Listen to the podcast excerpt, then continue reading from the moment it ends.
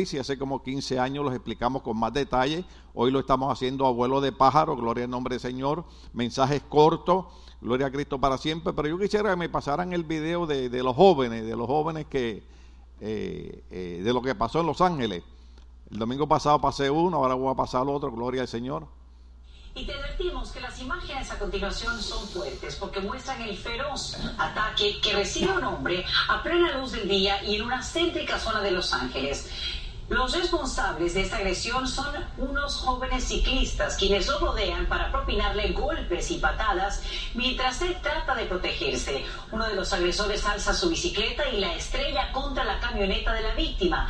Esto mientras un testigo capta esta brutal escena desde lo alto de un edificio. Amén. Gloria al Señor. ¿Alguno de ustedes logró ver esa noticia esta semana? Aquí en Los Ángeles, solamente porque cinco muchachos en bicicleta van interrumpiendo el tráfico, el señor que va atrás le, toca la bocina eh, y los muchachos se enojan y le dan con la bicicleta y le caen a golpe. Eh, y la razón de yo usar ese video es para mostrarle a ustedes que nuestra sociedad está cambiando. No todos los jóvenes son malos, ¿verdad? Pero hay algún grupito que indica que la sociedad va de mal en peor. Y es la razón por la que estamos trayendo estos mensajes del libro Apocalipsis o, mensajes proféticos, para que usted sepa que no estamos en la iglesia porque es una religión, no estamos en la iglesia porque eh, Dios nos va a mandar para el infierno, sino porque la palabra profética se está cumpliendo frente a nuestros ojos, la gente no lo ve, la gente no lo nota, pero se está cumpliendo. Hay un verso bíblico que yo no le, no le envié a los muchachos, pero que yo lo tengo aquí, que eh, iría muy bien con, con lo que hemos visto que cuando Pablo le escribe en 2 Timoteo capítulo 3, verso 1 al 5, dice, ahora bien, ten en cuenta que en los últimos días vendrán tiempos difíciles. ¿Tiempos qué? Ah, qué bueno. La gente estará llena de egoísmo y avaricia.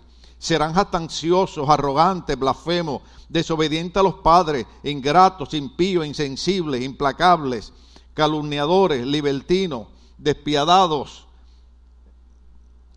enemigos de todo lo bueno, traicioneros, impetuosos, vanidosos y más amigos del placer que de Dios. Aparentarán ser devotos, devotos, pero su conducta desmentirá el poder de la devoción. Con esa gente ni te metas. O sea, ya el apóstol Pablo, casi dos mil años atrás, le había dicho a, a Timoteo cómo iba a ser la sociedad en los días finales. Y hoy en día nosotros estamos viendo eh, ese cumplimiento. ¿Qué nos indica eso?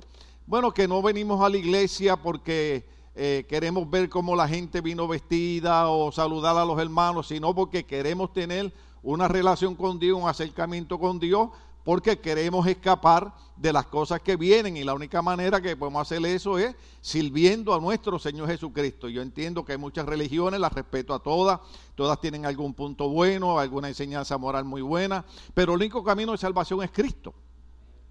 Ahora, uno de los problemas que, tiene la sociedad actualmente es que no se ha dado cuenta que yo dije el domingo pasado que tenemos tanta distracción que lo menos que hacen los cristianos ahora es leer la Biblia o leer libros cristianos. Ahora, recuerde, yo siempre predico en términos generales, ¿verdad? Siempre hay sus excepciones, siempre hay gente que eh, toma tiempo para hacer eso. Pero hoy, hoy en día pasamos más tiempo viendo televisión, que no es malo, no es pecado, usted puede ver televisión. Pero si usted ve televisión y ve televisión y ve televisión y ni siquiera saca media hora para leer la Biblia, o leerle un libro cristiano o venir a la universidad teológica, entonces algo está mal. ¿Por qué? Porque usted está llenando su mente de lo que la televisión quiere que usted entienda. Uno de los problemas con lo que estamos bregando es que nuestras mentes están siendo controladas por la música que está saliendo actualmente, que yo he explicado un montón de veces que no estoy en contra de los artistas, no estoy en contra de los cantantes, gloria al nombre del Señor, pero estoy en contra de la letra vulgar y asquerosa y sucia que llena nuestra mente de pecado y de maldad. Eso indica que es importante que alguien, como dijo Martin Luther King, que nosotros los pastores o la iglesia es la conciencia del Estado y los pastores somos la conciencia de la iglesia. Somos seres humanos, no somos perfectos, cometemos errores, fallamos, pero no debe ser esa nuestra mentalidad. Nuestra mentalidad debe ser quiero mejorar, quiero crecer, quiero conocer más del Señor. Porque usted lo quiera creer o no lo quiera creer, yo puedo negar todo lo que yo he predicado en 50 años, pero de todas maneras la palabra de Dios se va a cumplir. Porque la palabra de Dios no depende de lo que yo digo, sino depende de lo que el Espíritu Santo ya, ya, informó en la Santa Escritura. Recuerden que la Biblia dice que los santos hombres de Dios hablaron siendo inspirados por quién? Por el Espíritu Santo. Entonces creo que eh, hay una foto ahí que les envié. Eh, no sé si recibieron la foto ahí de los pastores. Esa casi no se ve, o tal vez ustedes la ven mejor de allá. Eh, yo estoy trayendo los viernes un mensaje que se titula 18 buenas batallas. Jesús nos enseñó a batallar. Nosotros tenemos que batallar. Gloria a Dios por las iglesias anglosajonas, ¿verdad? Me refiero a los americanos, aunque todos somos americanos, algunos norteamericanos, otros centroamericanos y otros suramericanos, pero cuando decimos americanos pensamos en los gringos, ¿verdad? Entonces, ellos pelearon y lucharon porque hay organizaciones que tienen escuelas, tienen hospitales, y el gobierno quiso obligarlas a que practicaran abortos a mujeres. Ellas se negaron por su convicción como cristianos.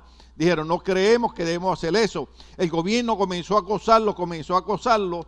Ahora el gobierno tiene que pagarle 1.4 millones de dólares a cada una de esas iglesias porque el gobierno no tiene autoridad para prohibirle a la iglesia lo que ellos creen espiritualmente.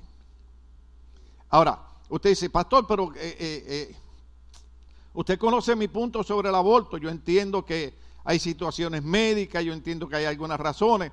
Pero, por ejemplo, ayer yo estaba viendo las noticias, usted puede buscarla en Guapa América, Puerto Rico, donde uno de los problemas que se está desarrollando actualmente es que ahora se descubrió y hay un caso en el juicio, en la corte, que hubieron doctores que a 115, ¿cuántas?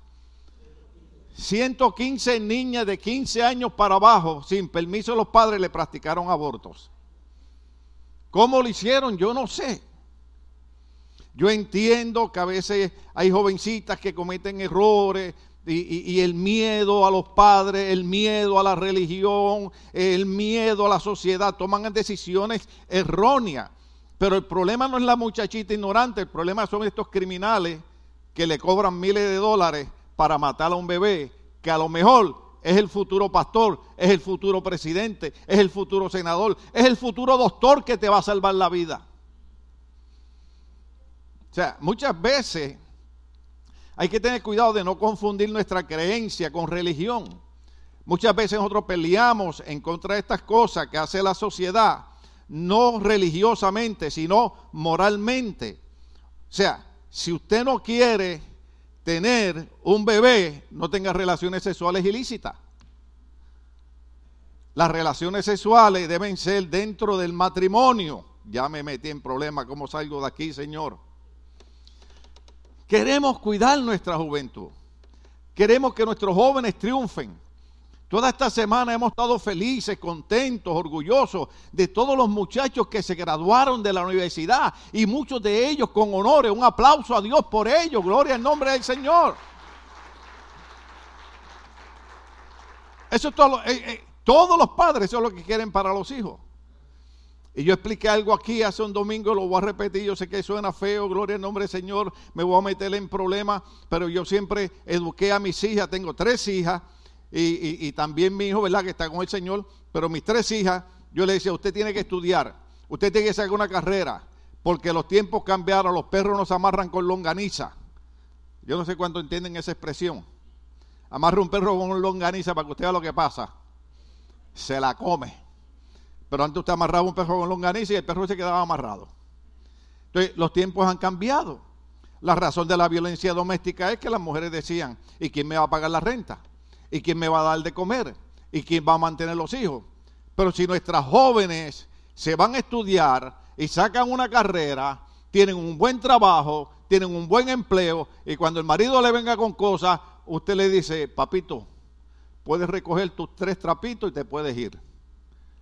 Porque yo tengo con qué vivir.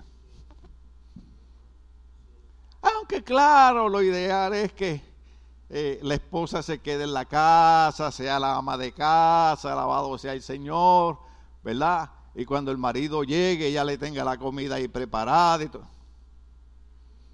Esos tiempos ya pasaron. A veces mi esposa me dice, ¿qué quieres desayunar? Le dije, mamita, ya yo me hice dos huevitos fritos con tostada. Ya yo comí. Entonces, cuando nosotros vemos una sociedad que está caminando en una vida de inmoralidad, en una vida de, corrupción, en una vida donde eh, eh, todo es para ellos. Eh, hemos hablado muchas veces de la, de la cultura inclusive, o sea, la gente está, lo que yo creo eso es, estamos teniendo problemas, por ejemplo, personas que están agarrando la Biblia, la están quemando, la tiran a un inodoro, no quieren autoridad. Entonces, debemos entonces hablar de qué es lo que viene en el futuro para cada uno de nosotros. Entonces, una de las cosas que habíamos hablado es que vienen unos juicios de Dios. No puedo repetir todos los mensajes anteriores, pero nos habíamos quedado en Daniel 9:27, donde habíamos hablado de un evento que va a ocurrir. Yo no sé cuántos ustedes saben, eh, los mexicanos, necesito que me ayuden aquí. Aquí no hay ningún mexicano. ¿Dónde están los mexicanos? Mire, usted pregunta en, algún lugar, ¿algún puertorriqueño aquí? Empezamos, yo soy boricua, para que tú lo sepas. Qué bonita bandera, qué bonita bandera, qué bonita bandera en la bandera puertorriqueña. Y si no, nos volvemos como Mark Anthony. Preciosa te llaman la sola. A mí si me preguntan, ¿hay un mexicano aquí? Yo empiezo, ¡Ajá! ¿Algún mexicano aquí?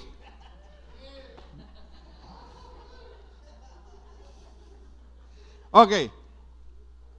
¿Algún Dodger aquí? Dos nada más. Usted sabe que en Cristo hay que amarlos porque yo soy yankee. Cuando los veo a ellos digo, Señor, dame amor por ellos, dame amor por ellos. Y mucho amor. Pero el próximo sábado van a ganar los Yankees. No sé, Ralph dirá que van a ganar los Dodgers, pero yo digo que van a ganar los Yankees, yo voy a orar más que él. Alabado sea el Señor. Y, ganaron, mira, no me meta en problemas ahora. Mire, yo hice lo que nunca hice. Voy a, voy a, aguantar, voy a aguantar lo que iba a decir aquí. Yo hice lo que nunca he hecho. Yo vi todo el juego de los Chivas y el América. Entonces yo no sabía a quién irle. Porque de momento dije, ay, es que estos hermanos son de la América esos son hermanos bien buenos en la iglesia. Que gane la América. Después me acordé que tengo unos hermanos que son bien buenos en la iglesia, que son chivas. Entonces dije, que gane el chiva. Y entonces sentí que el Espíritu Santo me dijo, bueno, ¿quién va a ganar? Entonces le dije, bueno, Señor, que gane cualquiera de los dos. Lo único que yo dije es que en la iglesia ni somos América, ni somos Chivas. En la iglesia todos somos miembros de un solo cuerpo que se llama Jesucristo. Amén. Nos gusta el deporte, nos gusta esto. Yo vi, yo vi un América y un Chiva hablando. Ahorita les pregunté por mexicano y nadie quiso decir, pues ahora voy a hablar. Entonces, el de los Chivas dijo, no, que, ganamos, que va aquí, que vamos. Y el América dijo, no, lo que pasa, que Koski, todos los defensores, y para aquí, para acá. Y yo dije, me voy a echar para el lado antes que me caigan a golpe a mí, que se me peleen ellos allá. ¿Cuántos estamos aquí? Entonces, estamos viviendo una sociedad, voy a tratar de avanzar, que ha perdido la moral, ha perdido el respeto y tenemos que seguir hablando de esto. Entonces hemos encontrado que hemos dicho que aunque nosotros no lo queramos creer, hay un evento que se llama el rapto de la iglesia. El rapto de la iglesia se ha tardado tanto que a la gente se le olvida que el apóstol Pedro dijo, que la gente decía, desde los tiempos de nuestros padres estamos oyendo que Cristo viene, Cristo viene y Cristo no ha venido. Pero ¿qué ocurre? Que la Biblia dice que Dios no quiere la muerte del que muere. Dios lo que está haciendo es extendiendo el tiempo para que la gente pueda oír el mensaje de salvación y pueda venir a Cristo y pueda salvarse. Pero nosotros lo creamos o no lo creamos, un día el Señor va a levantar la iglesia. Entonces, la razón de que ahorita le dije de los mexicanos es que pedía la ayuda de ellos es que hay un volcán ahí que se llama, es que yo si lo digo, lo digo malo. Popopa, ¿qué? ¿Cómo es?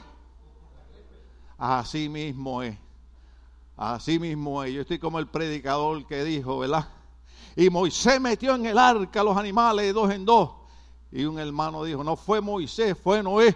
Ese mismo es, pero lo metieron al arca. Entonces yo no sé decirle el nombre bien, pero yo no sé cuántos ustedes vieron al tío de José. ¿Cómo que se llama? Mausán, Mausán. Ay, ay, ay, Que, que eh, eh, bueno, yo lo respeto, el hombre es periodista, ¿verdad? Pero él está como algunos cristianos que ven demonios en todas partes. Y él ve extraterrestres en todas partes. ¿Cuándo estaba aquí? ¿Usted sabe que hay cristianos que ven demonios en todas partes? Ay, me duele la cabeza. Demonio, dolor de cabeza, sal fuera. ¿Te duele la cabeza o no dormiste bien? ¿Te duele la cabeza porque estás comiendo? Ay, me duele la espalda. Demonio, dolor de espalda. No te duele la espalda, estuviste todo el día trabajando. Ahora hay gente que sí. Hay gente que sí no tienen demonios. Ellos son los demonios.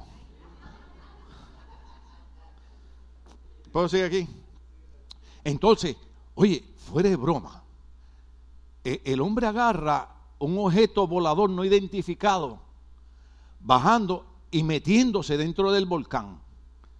Entonces él dice que los volcanes en México tienen un campo magnético que son como una entrada y salida de los extraterrestres. Y yo dije, uy, eso está interesante. A lo mejor es cierto. Yo tenía un viaje de vacaciones para México y ya lo cancelé. No, yo no quiero extraterrestres al lado mío. Con los que tengo aquí es suficiente. Digo, perdón. Ustedes son extraterrestres, ustedes van para el reino de los cielos. Ustedes no son de esta tierra. Ustedes son del reino de los cielos. Ustedes no son terrenales, ustedes son espirituales. Ustedes dijeron, ya nos ofendió, nos dijo, yo no estoy hablando de marciano, estoy hablando de extraterrestre. Aunque hay uno que otro marciano también, alabado sea el Señor. Entonces, el punto es este. ¿Cómo es posible que nuestra sociedad pueda creer en la existencia extraterrestre, que yo no estoy ni negando ni diciendo que sí. Pudiera ser. Dios un, crea, Dios un Dios creador de, de, tantas cosas en el universo que cuando entremos al reino de los cielos tal vez nos vamos a sorprender. El libro Apocalipsis habla de seres con ojos por dentro y por fuera. Pero la, la, la cuestión es esta. Si la gente puede creer que los extraterrestres vienen aquí se meten al volcán, ¿cómo que se llama? ¿Por qué? Ese mismo. Porque es que suena feo si yo digo, si yo lo digo despacio, popó. Eh, ya pensaron mal. ¿Capequete qué? De que yo hablo en lengua. Entonces, si la gente cree que los extraterrestres entran y salen a los volcanes de nuestros países, porque no se crean, en Puerto Rico también aterrizan los extraterrestres. Es Puerto Rico, Perú y México. Ahí es donde aterrizan. Gloria a Dios que no es California, un día de esto aparece por ahí. Hay que ir aquí al área 51E o algo ahí. Que ahí es donde tienen las naves los extraterrestres que, que nunca nos han querido decir que están ahí. ¿Por qué si creemos en eso no podemos creer en el Dios que la Biblia dice que nunca halló engaño en su boca, el Dios que no miente, ¿por qué no podemos creer en la promesa de Él que un día levantará la iglesia? Jesucristo dijo, en la casa de mi Padre muchas moradas hay. Voy pues a preparar lugar y regresaré y os tomaré a mí mismo para que donde yo estoy, ustedes estén conmigo. Esos días están cerca porque los días proféticos del rastro de la iglesia los estamos viviendo actualmente. Entonces, ¿qué ocurre? Que la Biblia enseña que viene una época que se llama la gran tribulación. Ya yo les expliqué eso, siete años de días terribles. Ahora, Dios nos dio una probadita. Y yo voy a probar ahorita que nada ocurre en el mundo sin Dios permitirlo. ¿Cuántos años estuvieron los países cerrados? Dos años, un poquito más de dos años. Todo cerrado. Todo el comercio cerrado. La gente no se podía tocar. La gente no podía estar cerca. Bueno, de tal manera, de tal manera que todos los países, incluyendo Los Ángeles, California, están diciendo que el problema número uno ahora es el problema mental de la gente después del COVID. ¿Usted sabía eso? Todavía hay gente, gloria a Dios que nosotros estamos aquí, pero todavía hay gente que no se atreve a salir de sus casas. porque todavía ven al COVID en el aire. Mire, yo le voy a decir algo, nosotros tenemos que ser prudentes, tenemos que, ¿verdad? Pues bregar con el protocolo, nosotros lo hicimos, pero déjeme decirle algo, el COVID no es más poderoso que Dios. El Dios de nosotros es más poderoso que el COVID. Y por eso yo declaraba durante el COVID, estamos cubiertos con la sangre de Cristo. Y a mí me dio el COVID. Y casi me mata. ¿Sabe por qué a mí el COVID no me mató? Porque yo me enteré de alguien que deseó que yo me muriera del COVID. Y cuando entré al hospital, la doctora me dijo, te tengo un tratamiento de cinco días, aprobado de emergencia, que ni ella sabía lo que era. Y cuando usted está con el COVID a punto de morirse, usted le dice, métame lo que sea, no importa si que Entonces, yo creí en la doctora y no puedo creer en Dios. Entonces vino, me dio el tratamiento un día. Al otro día me fue a examinar y dijo, qué raro. Me quitó el oxígeno, me dijo, te voy a dejar hasta las 4 de la tarde. Eso fue a las 8 de la mañana. A las 4 de la tarde regreso y me dijo, los otros cuatro días, olvídate, vete para tu casa, que estás bien, estás sano. ¿Sabes qué es eso? La oración de la iglesia Ministerio Bautista Logo, que hizo posible que hoy yo estuviera aquí. Debe, la, gente piensa que Dios es una religión. La gente no entiende que la importancia, por ejemplo, por ejemplo, hoy en día la mayoría de las iglesias están celebrando lo que se llama el día de Pentecostés. No el día del pentecostalismo, sino el día de Pentecostés. Cuando Dios bautizó con el Espíritu Santo a la iglesia primitiva, a los primeros discípulos. Pero déjeme decirle algo, el Espíritu Santo fue derramado para que los creyentes fuesen llenos del poder de Dios, para que aprendieran a entender que ellos en medio del COVID, no COVID, en medio de toda situación, ellos en el nombre de Jesús podían vencer cualquier circunstancia contraria. La razón que usted está aquí hoy no es porque usted es un religioso, no es porque usted es un fanático, sino porque usted sabe que usted tiene un Dios al cual usted puede clamar. Por eso cuando el Espíritu Santo desciende sobre la iglesia, Dios lo que le está diciendo es, ahora que tú tienes el Espíritu Santo, en medio de los problemas, vas a decir, como decía el salmista, alzaré mis ojos a los montes, ¿de dónde vendrá mi socorro? Mi socorro viene de Jehová, que hizo los cielos y la tierra. Solo los cristianos podemos decirle eso Solo los cristianos podemos levantar nuestros ojos a los cielos, a los montes y decir, mi socorro, mi socorro viene del Señor.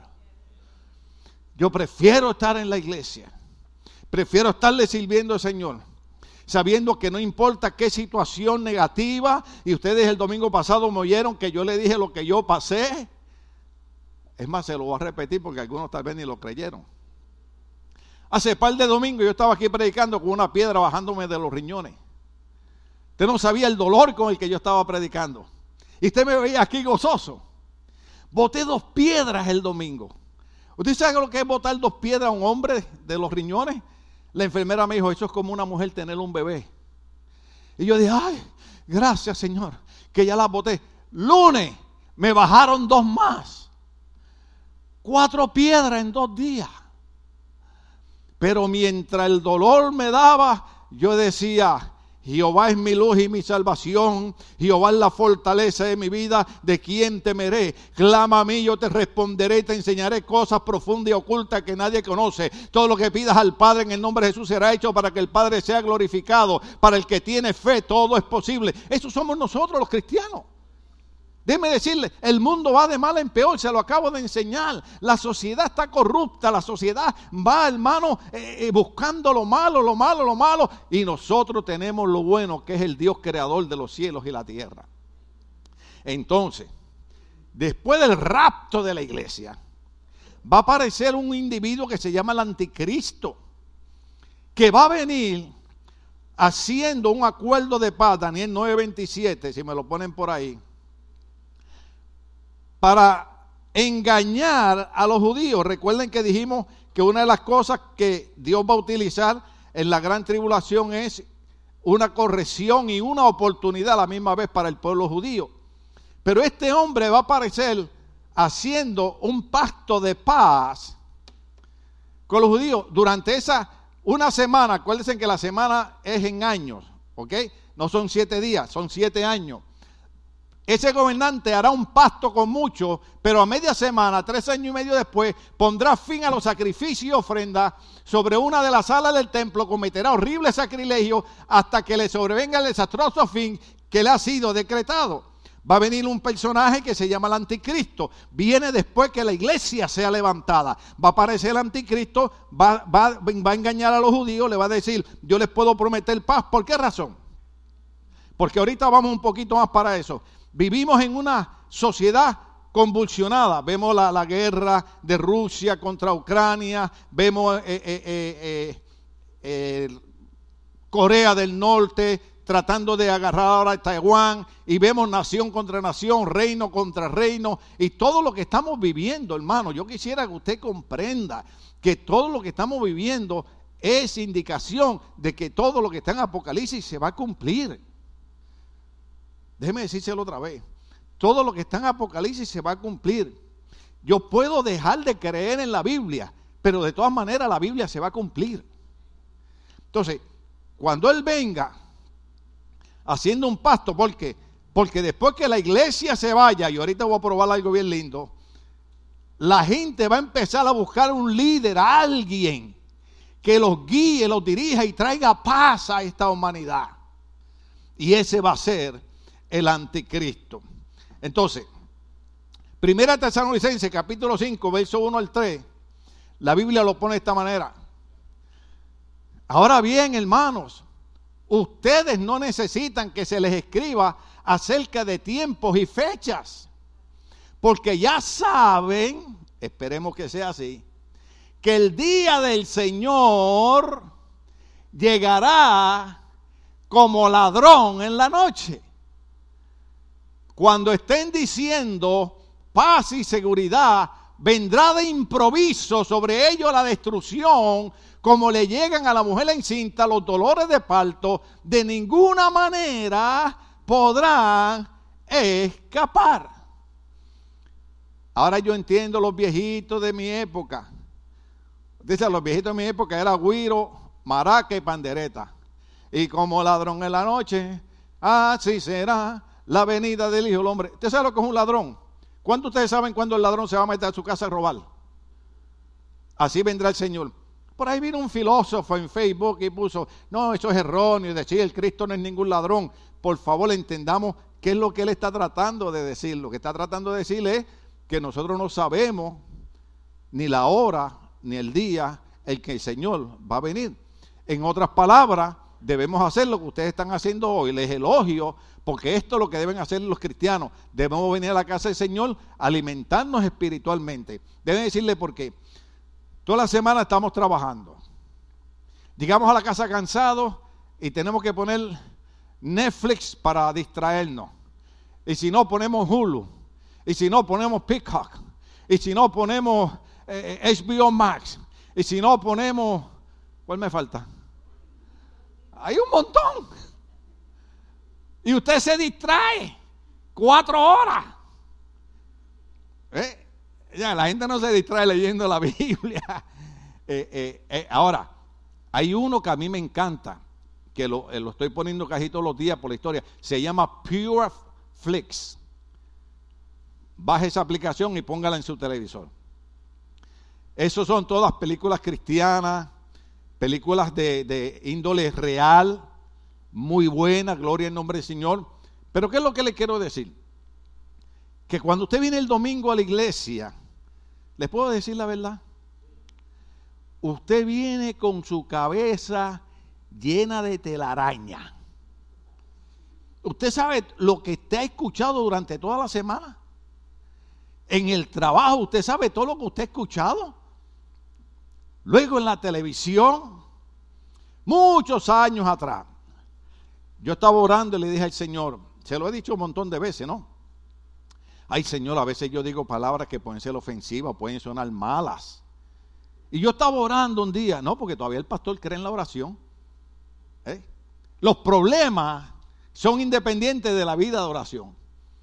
Pero la oración no es independiente de los problemas, porque la oración es lo que cambia los problemas negativos en algo positivo. Entonces, yo siento que el Señor me dice, el próximo domingo dile a los hermanos que porque ellos se ofenden cuando tú dices ciertas palabras en el, en el mensaje y no se ofenden cuando escuchan las vulgaridades viendo televisión.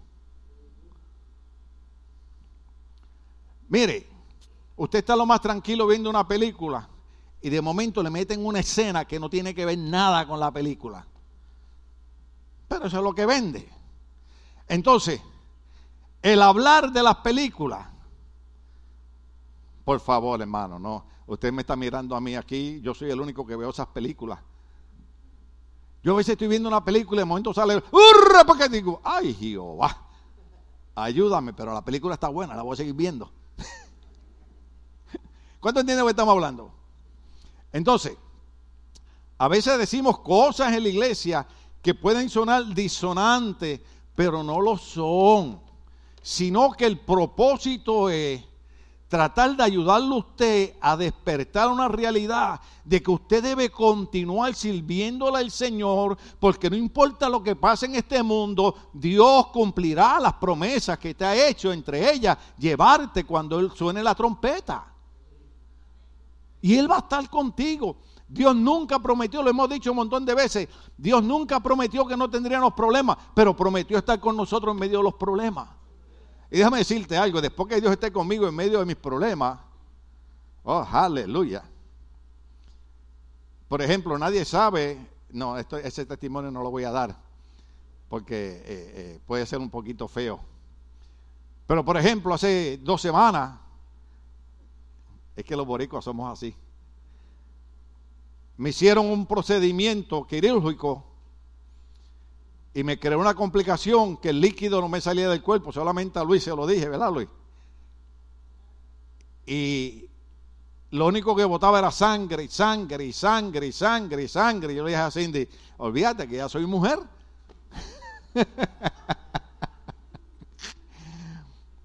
y a las nueve de la noche le dije a mi esposa, no voy a esperar a las cuatro de la mañana. Vamos para emergencia. Y allí tuvieron que hacerme el procedimiento que a ningún hombre le gusta. ¿Ah? Pero yo le dije a mi esposa, a pesar de todos estos problemas, me gusta pasar por ellos en un sentido figurado, no es que a nadie le guste estar enfermo, porque yo no quiero estar en una iglesia donde el pastor todo el tiempo está en el tercer cielo. Y toda la gloria de Dios. Entonces, si yo tengo un problema, yo no puedo hablar con ese pastor porque no me va a entender porque ese pastor nunca pasa por problemas. Pero si usted está en una iglesia donde el pastor pasa por dificultades y problemas, el pastor te puede decir, muchacho, yo pasé por lo mismo, pero Dios estuvo conmigo todo el tiempo y no me dejó solo porque Él ha prometido, no te dejaré ni te abandonaré, siempre estaré contigo. Sea el nombre de Dios glorificado. esa es la diferencia. Entonces, en Apocalipsis, capítulo 6, verso 2, que lo habíamos leído, que fue el primer sello que se desata, ¿se acuerdan? Cuando se desata el primer sello, por eso se llama los misterios de Dios desvelados o los juicios de Dios desvelados, eh, apareció un caballo blanco, el jinete llevaba un arco, se le dio una corona y salió como, diga conmigo, como. Porque fíjese la diferencia, salió como vencedor para seguir venciendo. Entonces explicamos que ese no era Cristo y dimos toda la explicación porque sabíamos que no era Él, sino es el, es el anticristo. Ahora, aquí hay algo bien importante. Eh, eh, él sale con un arco sin flecha. Quiere decir que sale para vencer, venciendo, pero el arco no tiene flecha. Entonces ahí es donde entra lo que yo les hace un rato, que en vez de declarar una guerra va a convencer al pueblo de Israel para hacer un pacto con ellos. Ahora, tiene, tiene también una corona. La corona es realeza, la corona es autoridad, la corona es poder. Entonces, hay que leer un momentito aquí en Daniel capítulo 2, verso 21. Porque la pregunta es, ¿quién le da el poder y la corona al anticristo para hacer lo que está haciendo? Porque recuerda que estos son un, juicio que Dios trae sobre Israel y a la misma vez una oportunidad para que ellos reconozcan a Cristo como Señor y Salvador de su vida. Que déjeme decirle algo, usted puede creer en la religión que usted quiera, pero si usted no acepta a Cristo como Señor y Salvador de su vida, la cosa es, es otra historia. El que sale venciendo como vencedor y venciendo para engañar a Israel no es porque a él le da la gana de hacerlo sino porque nosotros le servimos a un Dios que Daniel capítulo 2, verso 21 dice, Él cambia los tiempos y las épocas, pone y depone reyes. A los sabios da sabiduría y a los inteligentes discernimiento. Quiere decir que el que tiene la soberanía y el control y el poder sobre los tiempos, las épocas y quién queda o no queda en el poder de un gobierno está en las manos de Dios. Nosotros tenemos que ir a votar en las elecciones, pero déjeme, déjeme darle una mala noticia. Cuando no gana el candidato suyo, diga, Dios es el que pone y quita reyes. Porque Él sabe en todo, en la vida, hay un propósito de parte del Señor. Romanos capítulo 13, verso 1. Capítulo 13, verso 1 de Romanos. Todos deben someterse a las autoridades públicas. ¿Cuántos están ahí conmigo? Pues no hay autoridad que Dios no haya dispuesto. Así que las que existen fueron establecidas por Él. ¡Wow! Yo le sirvo a un Dios, aleluya, que en California los gobernantes creen que ellos ganaron.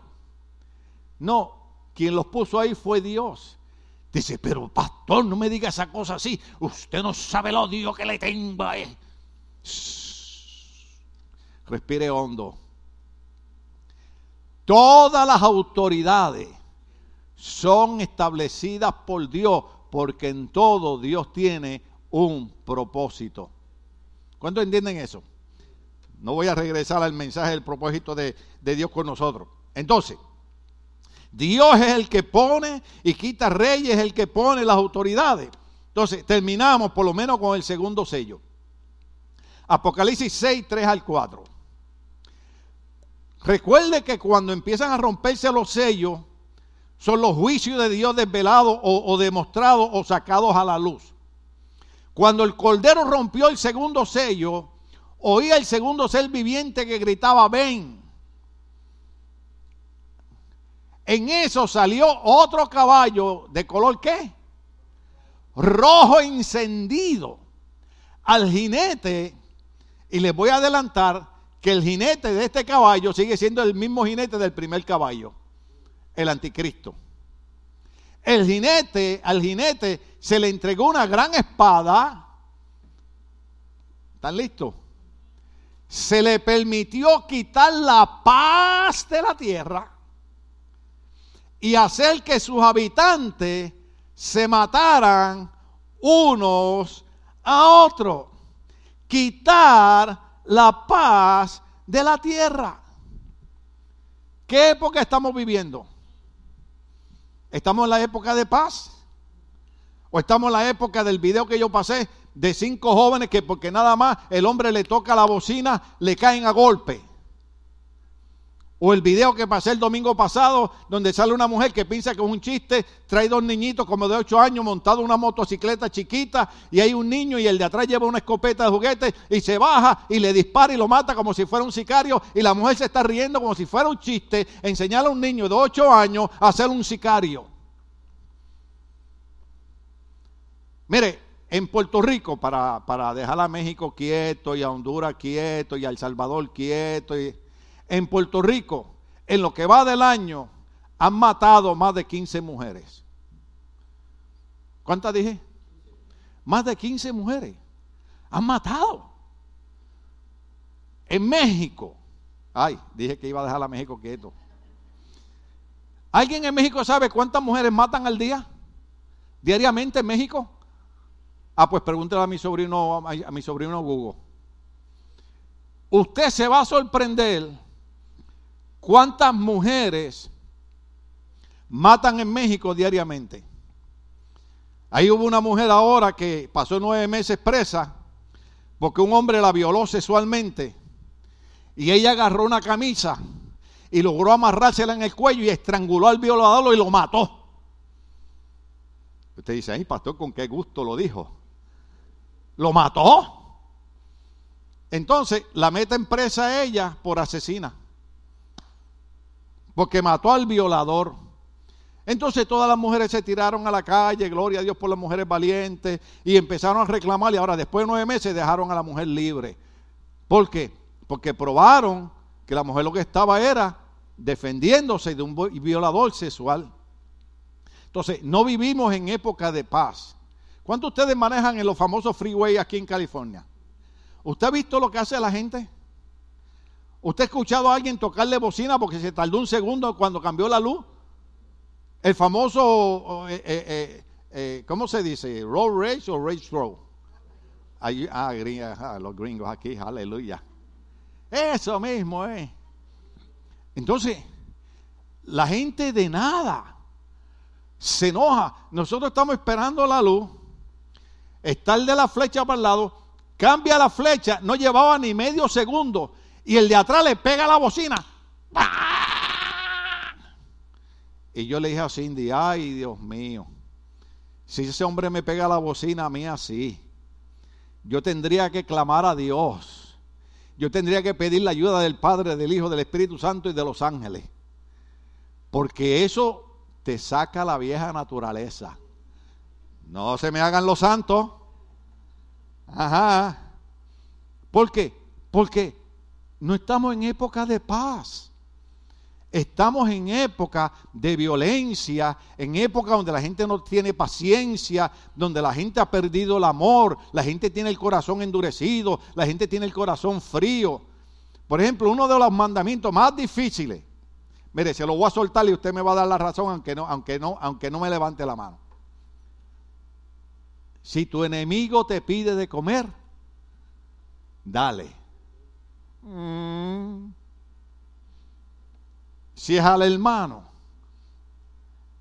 y no lo saluda, ¿qué hacemos? Seguimos un poquito. Entonces, no estamos en época de paz. ¿Cuántos ven noticias? Todos los días, todos los días, todos los días. Mire, este año yo no fui a Guatemala. Y yo creo, baby, que el año que viene tampoco voy. A mí me encanta Guatemala, es bello. Pero como yo veo Guatevisión todos los días, entonces yo llamo a mi esposa y le digo, ven acá para que veas esto. Todos los días, todos los días. Todos los ¿Cuánto? Todos los días.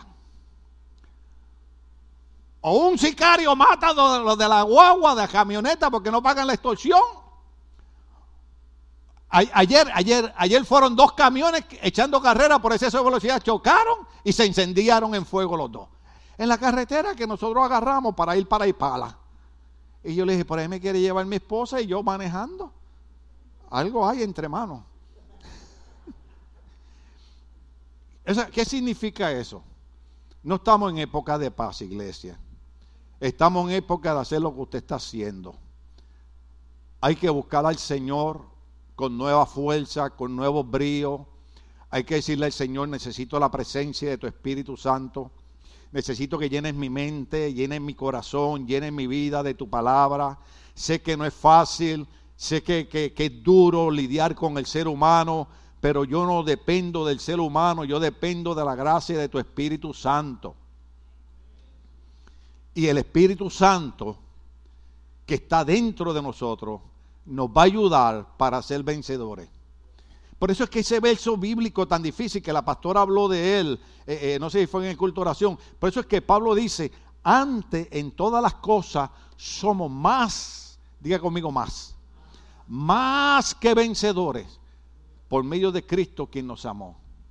O sea, Pablo lo que te está diciendo es esto, agarre la onda, Pablo lo que te está diciendo es esto, quita de tu mente la debilidad Quita de tu mente el fracaso, quita de tu mente el no puedo, porque en Cristo tú eres más que vencedor, más que vencedor, más que vencedor. Tú no eres cualquier persona, tú eres una persona llena del Espíritu Santo. Déjeme decirle algo, no importa quién sea ni de qué país usted sea, usted tiene el Espíritu Santo de Dios. Y ese Espíritu Santo te hace a ti más que vencedor. En medio de los problemas, en medio de las luchas, siempre recuerda, este problema no me puede vencer. esta enfermedad no me puede vencer. Esta situación no me puede vencer. Puedo cruzar por momentos difíciles y duros, pero no me va a vencer porque el vencedor soy yo. Terminamos con esto. Segunda Tesalonicense capítulo 2, verso 3. Hablando de ese jinete que viene en este caballo color rojo encendido. Así como alguna gente que se pone en rojo encendido cuando yo no termino el mensaje a tiempo. Dice así. Segunda Tesalonicenses capítulo 3. Ay, no, todavía me queda otro beso más. No se dejen engañar de ninguna manera. ¿No se dejen qué? Porque primero tiene que llegar la rebelión contra Dios. ¿Estamos o no estamos en la época de la rebelión en contra de Dios? ¿Se acuerdan el niño que le dije que la maestra dijo, eh, mañana quiero que cada niño traiga un tema sobre su superhéroe favorito. Y al otro día llegó un nene con una Biblia en caricatura y dijo, mi superhéroe es Jesucristo. Y empezó a hablar de Cristo y la maestra le dijo, no, no, no, para, para, aquí no se puede hablar de religión. Cuando la mamá fue a buscar, el nene estaba llorando, tuvieron que demandar la escuela porque la escuela pública, que los dueños de las escuelas públicas somos nosotros, porque eso depende de, de nuestros impuestos. Entonces, hay una rebelión en todo lo que, lo que es Dios.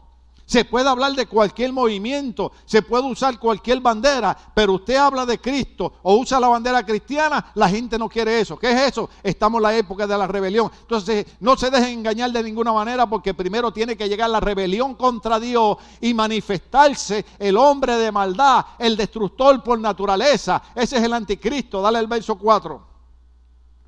Oh, gloria al nombre del Señor.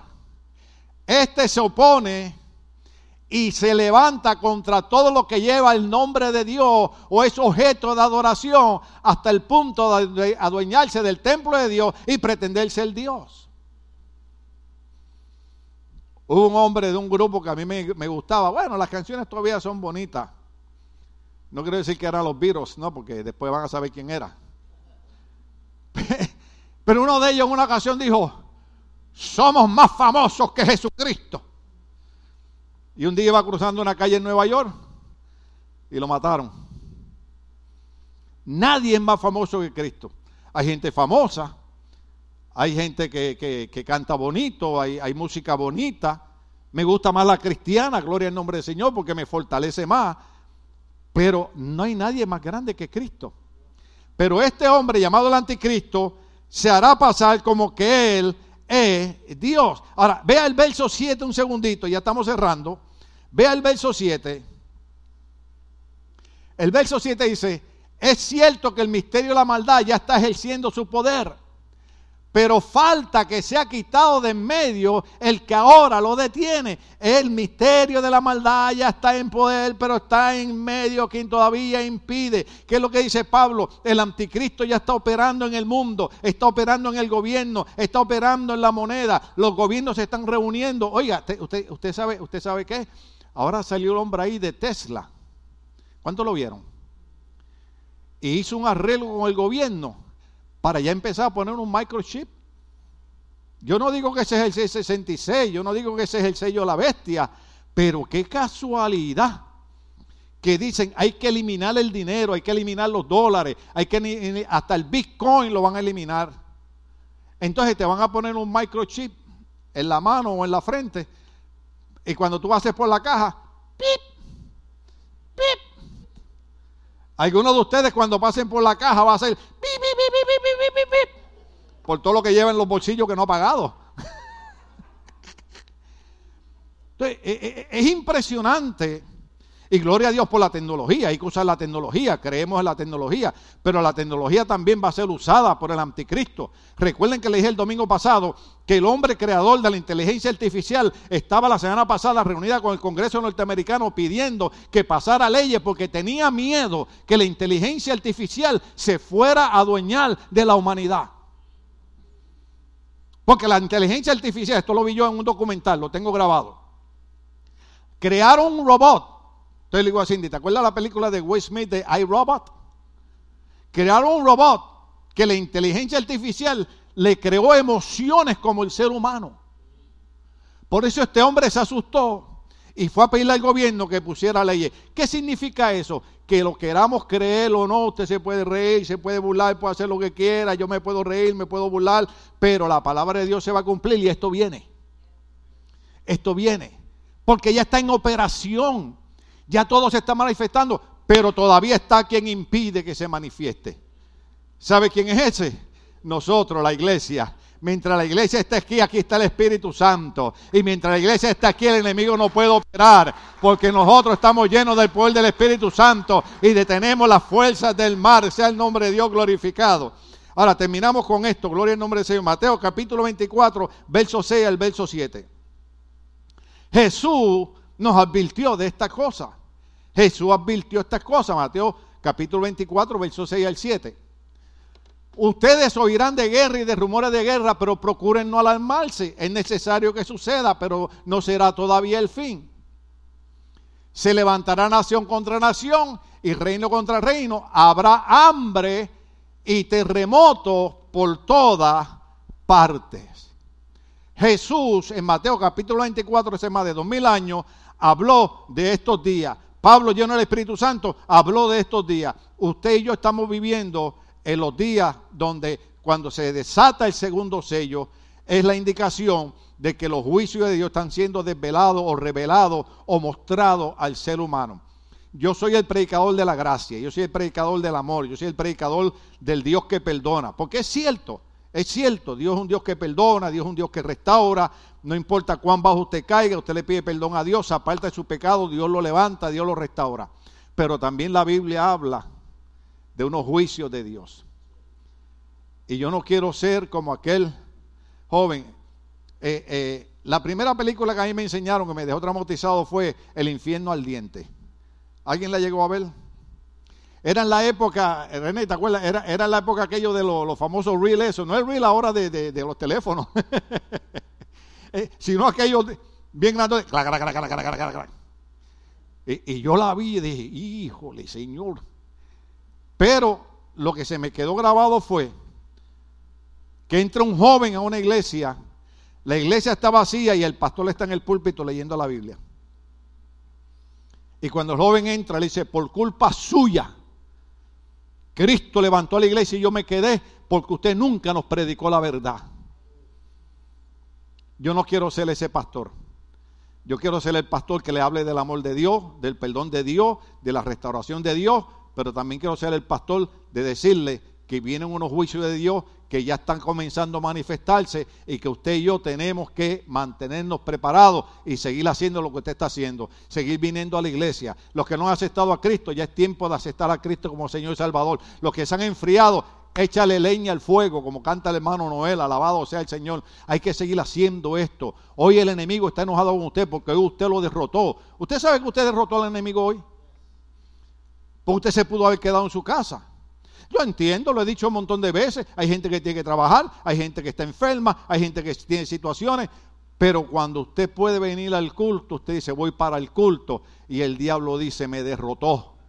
Me derrotó porque mientras usted está aquí, usted está llenándose de la presencia del Espíritu Santo que le da el poder para vencer a todo el mal. Vamos a estar de pie, querida iglesia.